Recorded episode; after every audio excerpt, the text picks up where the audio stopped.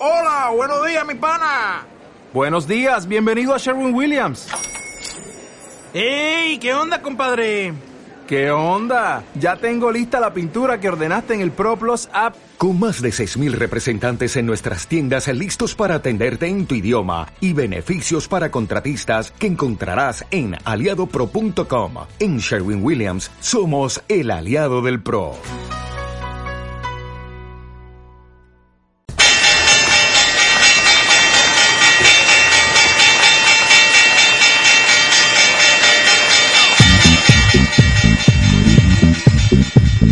Claves del mercado europeo.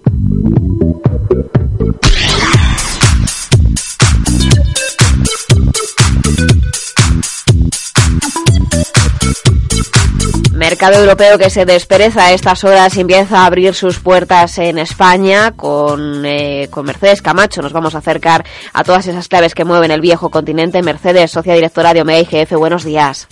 Hola, muy buenos días. Hablamos de un mercado que mm, la semana pasada tenía esa euforia, veíamos que iba superando los límites y que, y que ahora va, va como con cautela por todas esas noticias que nos llegan de Latinoamérica y también riesgos que podemos ver dentro de Europa.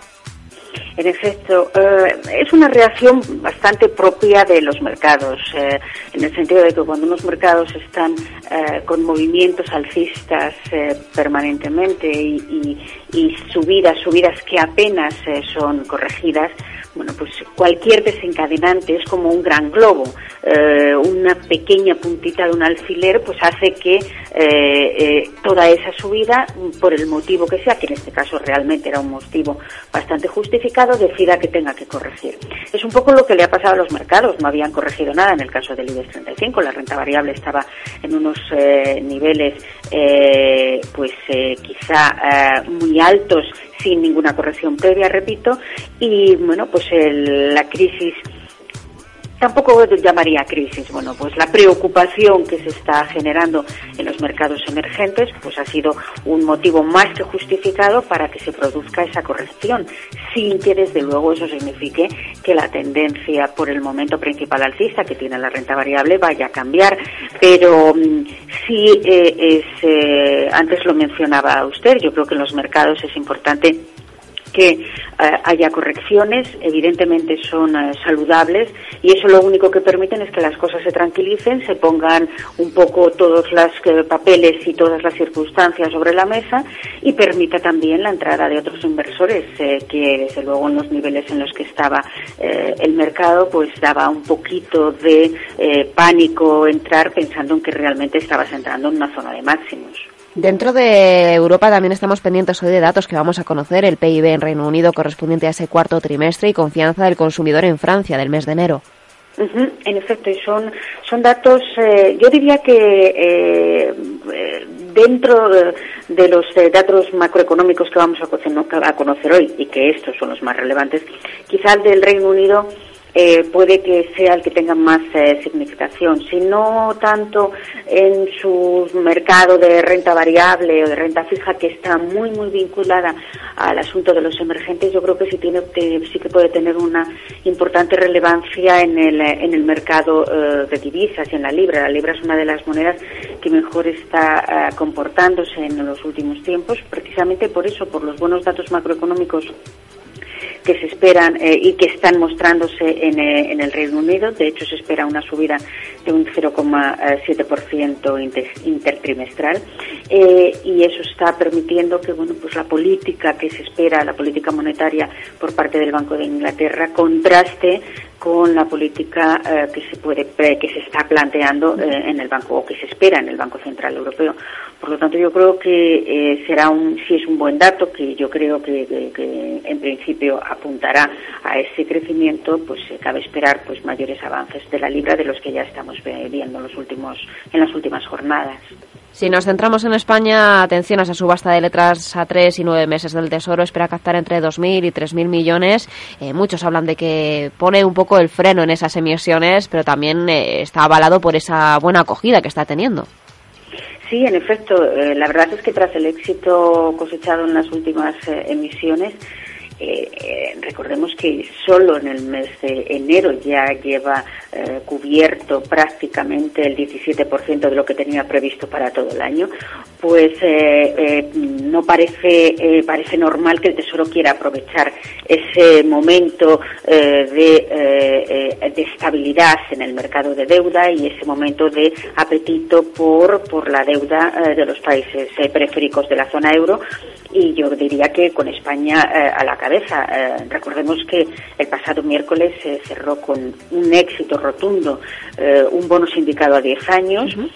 Que, que las peticiones, lo solicitado por los inversores fue de 40 millones de, euros, un máximo en, en, esta referencia de 10 años, colocó 10 millones, está habiendo mucho apetito por parte de los no residentes y en, los títulos que hoy eh, subasta, que son títulos a muy corto plazo, yo creo que no va a tener, eh, como viene siendo habitual, eh, ningún problema en absoluto en colocar esos importes. Y en último lugar, Mercedes, me gustaría preguntarle por el sector financiero español. Está en el punto de mira. Hemos comentado que algún diario está hablando de que la Comisión Europea podría estar preparando un, documento llamado Proprietary Trading que prohibiría a las entidades negociar con instrumentos financieros y materias primas en su propio beneficio.